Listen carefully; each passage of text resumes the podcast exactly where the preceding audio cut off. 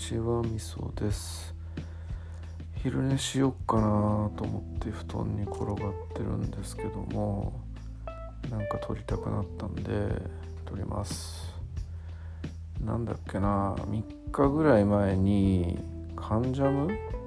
よくわかんないですけどなんかの歌番組で、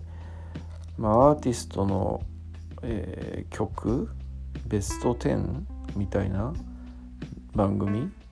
だったのかな？をやっててで、まあ、アーティストがアーティストの好きな曲を投票するみたいな話だったのかな。でスピッツがその中で入ってたんですよね。で前にも何か言ったような気もするんですけど私スピッツが好きでしてでえー、まあそのスピッツのランキングだけ見たんですよ、まあ、他のアーティストあんまり興味がなかったんで。でえっと結果を見た時にああ予想通りだなって感じたっていう感じなんですけど。なんというかやっぱりアーティストって全盛時代みたいなのがありますしこうスピッツ世代というかスピッツとかミスチルとか、えーまあ、ユズとかグレイとか、まあ、今でもいる人たちいますけどやっぱりその人たちの全盛期というかその CD 全盛期っていうのかな。そういう音楽シーン全盛期 J−POP 全盛期っていうかまあ何と言えばいいか分かんないですけど、まあ、90年代ですよね。その時期にすごくこう爆発したアーティストっていうのはどうしてもやっぱその時代にヒットした曲が代表曲としてやっぱいつまでも取り上げられる傾向にあるんだなっていうふうに改めて感じたっていうところですね。何を改めて当たり前のこと言ってんねんって感じなんですけどね まあ実に当たり前の話としか言いようがないんですけどでただまあアーティストたちが選んだ曲っていうところと、まあ、自分たちがなんか影響を受けましたみたいな感じのこともすごく言っていたっていうところがあったんで、まあ、なんかまあはたそういうちょっと木をてらったじゃないですけどもね、えー、定番じゃない曲っていうのが選ばれることもあるかななんていうふうに思ったんですけどまあやっぱおおむね定番の曲だったかなっていうのが感想ですね。まあ、1個ね「はちみつ」ってっていうアルバムの1曲目の曲「はちみつ」というアルバムの「はちみつ」という曲なんですけどそれが入ってたのがお意外だなっていう感じに思ったっていうぐらいかなっていうとこですね。個人的にスピッツのベスト10を選ぶとしたら何だろうな。うん。まあ、ここから先もはやスピッツが知らない人は聞いても何も面白くないですけど1位は私のこの密相の由来になった「ひばりの心」っていう曲ですかね。これ歌詞がすげえいいんですよね。意味不明すぎて、えー、なんかすごい幻想的な歌詞で。デビュー曲、えー、メジャーデビューシングルなんですけどもなんかもうその時点でスピッツワールドは完璧に出来上がってんなっていう感じの名曲です。ごく好きですね。で2位は何だろうな。やっぱロビンソンかな。スピッツをが好きになるきっかけを作った歌っていうところがあるんでね、言わずと知れた名曲ですし旋律が素晴らしすぎるし。一時期ギター弾いてた時もスピッツのあロビンソンのこの曲の前奏ばっかり弾いてたみたいなそんな感じなんでね。やっぱ思い出の曲だし好きっすね。3位は何だろうな。なんか結局土定番の曲ばっかりになるような気がするな。あでも3位あれだな「田舎の生活」っていう曲かな。まあオーロラになれなかった人たちのために人のためにか。っていうミニアルバムの2曲目に入ってる曲なんですけど、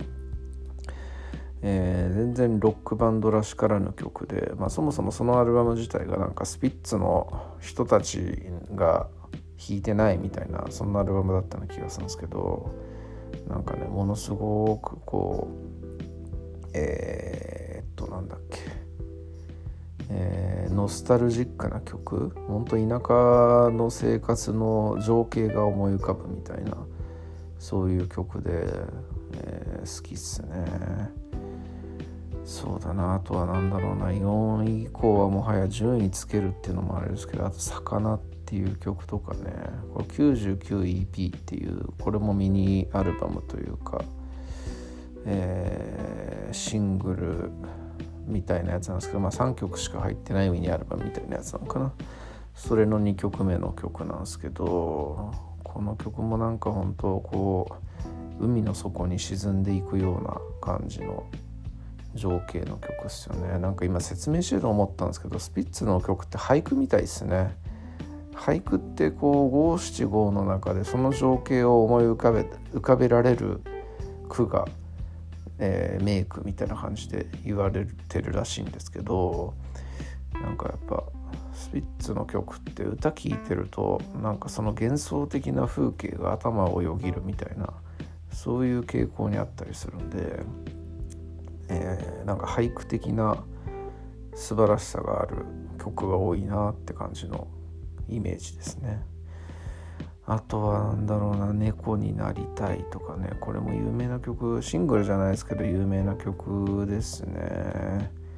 なんかシチリアの浜辺のはがきによく似てた、うん、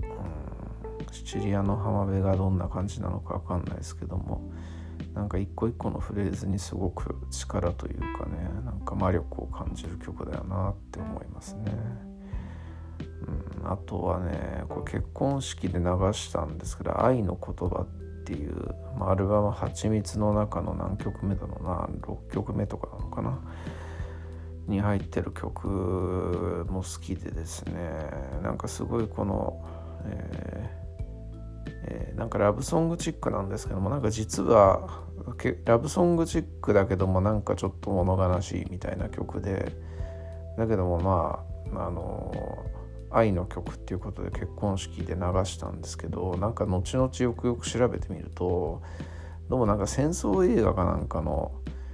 ことを歌っている曲みたいな感じでなんかちょっと反戦の意味も含まれてるみたいなそんな感じの内容を見てやらかしたかなってちょっと思ったりしましたね、まあ、すごい曲なんですけど。やっぱあとまあやっぱロビンソンから入ったって言いましたけどこの「はちみつ」っていうアルバムがすごく印象的で好きっすね、まあ、あんまり人にこう人がみんな好きって言わない曲なんですけど「君と暮らせたら」っていうはちみつの最後の曲があるんですけども、えー、すごいこれもなんかね、えー、情景が思い浮かぶというか、えー15の頃の好きだらけの僕に笑われてみたいなね。なんか自重的な感じの曲なんですけどもね。すごいなんか緑色の風景が思い浮かぶ曲っていうようなそんな感じのイメージですね。あとは何だろうな。タイムトラベラーっていう曲とかもすごい好きっすね。鳥居を抜けたらあそこは眩しい過去の国って言ってなんかタイムトラベルして自分の親とかに出会うみたいなそんな曲かな。あやべなんかちょっとピンポンなったんで切ります。ありがとうございます。